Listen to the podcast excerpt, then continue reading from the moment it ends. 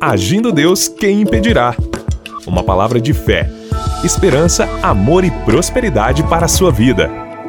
Olá, queridos! Bom dia, minha gente! Muita paz, saúde e prosperidade para você. Está chegando, minha gente, está chegando o dia, hein? Você é o nosso convidado, hein? Se você está em Curitiba, o próximo daqui, não perca esta oportunidade. É nesse dia 18 de fevereiro, próximo domingo agora, às nove e meia da manhã e também às 15 horas. Vem com a gente. Você que está precisando de uma cura, de um milagre, você que tem um familiar, um parente, um amigo, um colega de trabalho, ele precisa de algo, ele está precisando de uma palavra e de uma oração específica para que haja uma cura, uma libertação, uma restauração. Então esse convite é para você. Vem com a gente, domingo 18 de fevereiro. Vai, vamos estar às nove e meia da manhã e às 15 horas.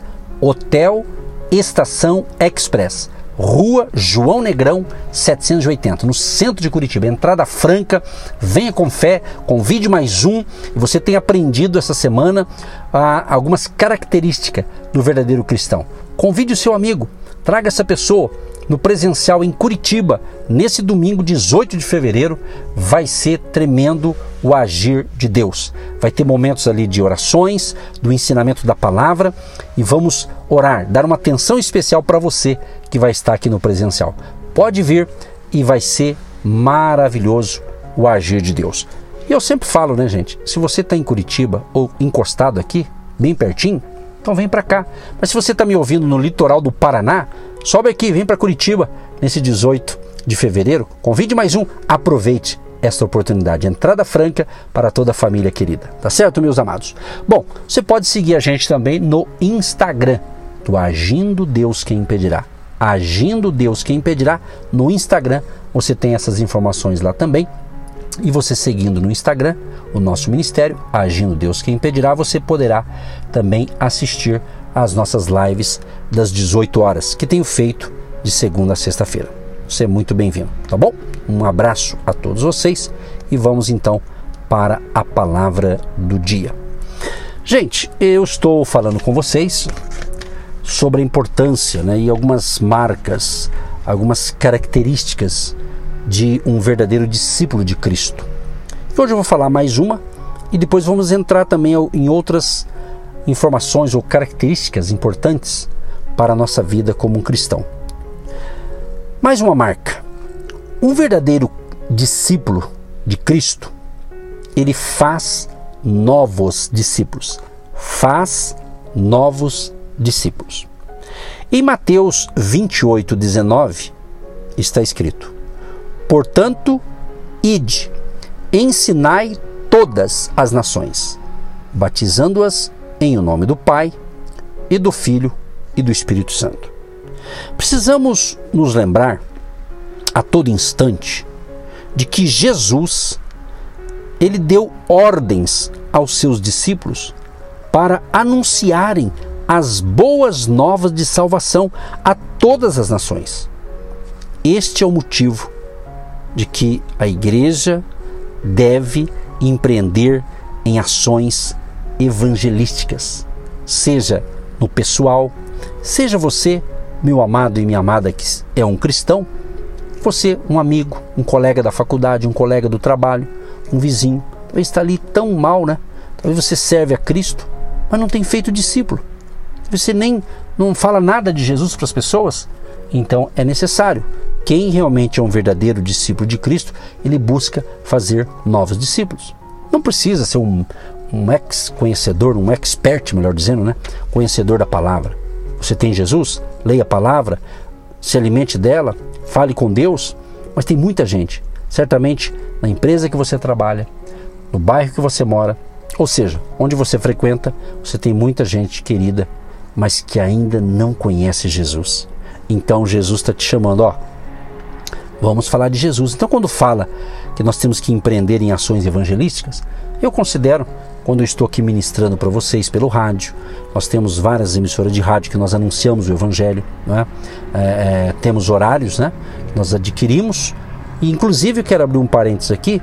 Você, você que por acaso tem sido um investidor no nosso Ministério de Deus, você que tem plantado uma semente, uma oferta, uma contribuição que uma semente financeira, então você também está nos ajudando a continuar semeando esta palavra. Porque além desta emissora local, se você está me ouvindo pela rádio aqui de Curitiba ou lá de, de, de Guaratuba, por essas emissoras, então nós temos outras emissoras também que eu realizo programas em outros horários, né? E, e com uma, um espaço maior.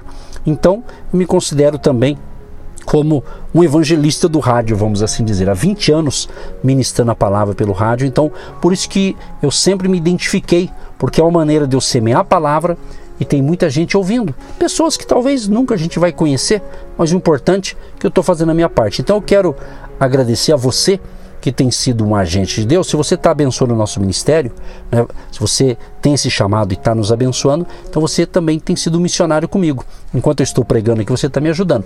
Mas isso não quer dizer que você não tenha que falar de Jesus para alguém, obviamente. Você pode nos apoiar, nós e até outros ministérios, mas você é um embaixador de Cristo também, tá certo? Então, nós temos que entender que o cristão verdadeiro, ele não pode ser um agente secreto, né? Um agente secreto do reino de Deus. Não pode trabalhar em uma empresa e não anunciar a mensagem de vida eterna. Não pode interagir com outras pessoas sem manifestar que é um discípulo de Cristo. Então muitas pessoas estão esperando por uma, por uma palavra. Sabia disso? Seja no lugar que você trabalha, onde você mora, compra ou vende, ou seja, coloque-se como um instrumento para mudar a vida de pessoas, de famílias, de cidades e até mesmo de nações. Discípulo faz isso. Discípulo verdadeiro de Cristo, ele faz alguma coisa para que Jesus, o Cristo que está em você, chegue para outras pessoas também. Faça um teste. As pessoas, elas não querem falar de religião, mas elas querem, elas precisam de Deus, elas precisam de Jesus. E Jesus não é uma religião. Jesus é Deus. Jesus é o caminho, a verdade e a vida. Então não se acanhe em falar do amor de Jesus. Uma ideia que eu vou te dar aqui, você pode evangelizar, tipo assim, você foi curado, você foi abençoado, então você pode começar com uma conversa dessas. Numa, um dia desses, numa roda de com, conversando com algumas pessoas, alguém fala, ah, eu estou com um problema aqui, problema ali. E eu estava ali ouvindo, de repente abriu ali uma brecha em que eu pude falar de Jesus é, não oferecendo uma religião, eu não ofereço religião, ofereço a palavra de Deus, o Senhor Jesus, né? Mas eu disse: Olha, eu posso orar por você? Ela disse sim, então eu vou orar por você e creio que Jesus vai fazer uma grande obra. E ali começou uma abertura. Então, meu amado, faça discípulos, sabe? Aquilo que você já conhece de Jesus, aquilo que você caminha com Jesus, as experiências que você tem tido com Jesus, tem muita gente que quer ouvir você. Se você não sabia, agora você está sabendo que eu estou te informando. Tem muita gente, mas tem muita, mas tem muita mesmo, que tem observado você, tem olhado você e você às vezes não fala. Então não seja um cristão agente secreto, mas seja um cristão que onde chega faz a diferença. Que Deus te ilumine com isso, tá bom? Muito bem, mas tem mais assunto aqui para hoje. Para ser um verdadeiro cristão, uma coisa importante que todo cristão tem que ter a gente precisa ser um servo.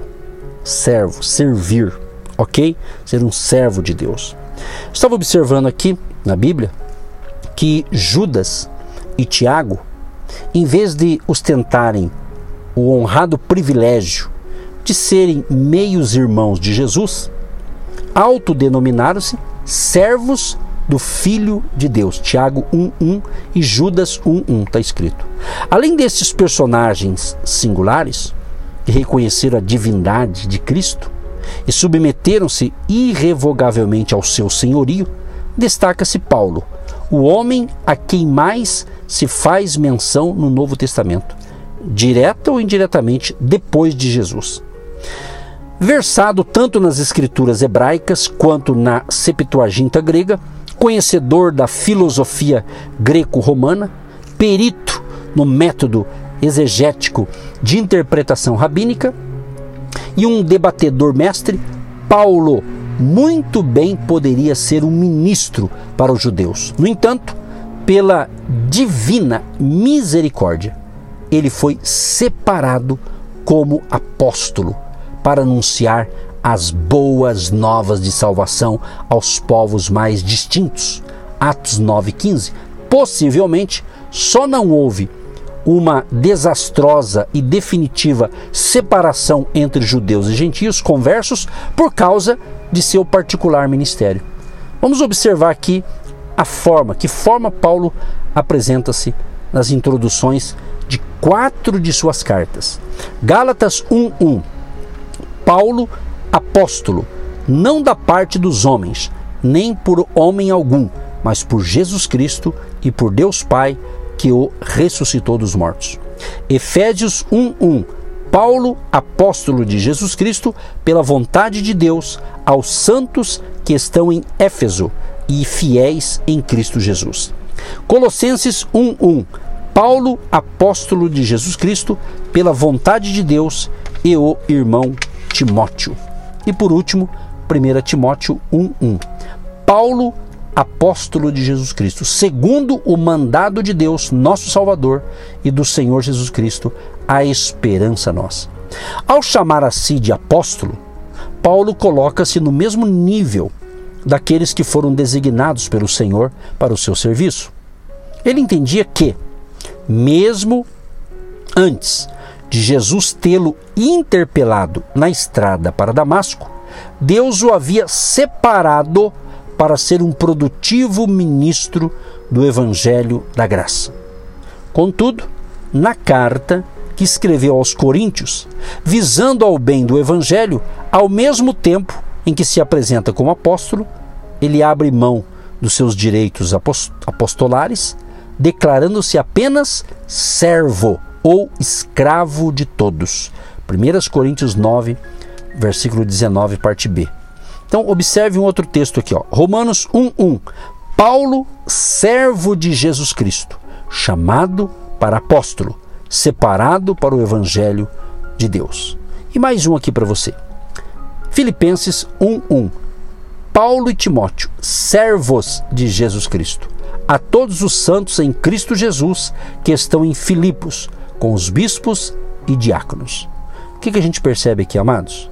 A partir das colocações do apóstolo Paulo, vamos aqui passar um pouco sobre as marcas que identificam um verdadeiro servo de Cristo. Aqui já estamos falando de servo.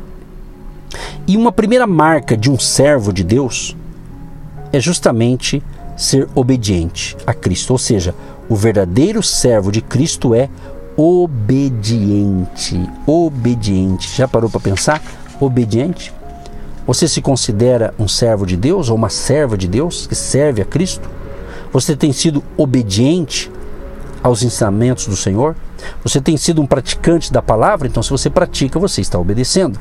Se você obedece, você é um servo. Você serve a Cristo, ao Todo-Poderoso. Entende? Então, é isso que a palavra está ensinando. No Novo Testamento, a palavra grega utilizada para designar um servo ou um escravo é doulos. Este vocábulo remete à ideia de uma pessoa de confiança que se submete à vontade de seu amo. Está entendendo o que Deus está falando? Então, meu querido e minha querida, que eu e você possamos de fato ser verdadeiros cristãos e possamos servir a Deus. Querido Deus e Pai, eu quero te agradecer por esta palavra, te agradecer por estar servindo ao Senhor por estar ensinando princípios da tua palavra a outras pessoas. E recompensa cada um deles que tem servido ao Senhor também com as suas finanças. Em nome de Jesus. Amém. Você que se identifica com o nosso ministério Agindo Deus, quem impedirá? E tem interesse em investir uma oferta missionária em nossa programação? Torne-se um agente de Deus e faça parte dessas pessoas de fé que semeiam com fé e vão colher o que semeiam. Anote: Banco do Brasil, agência 1243-2, conta corrente 68630-1. Que Deus prospere a sua vida. Agindo Deus, quem impedirá? De segunda a sexta, uma palavra para abençoar sua vida.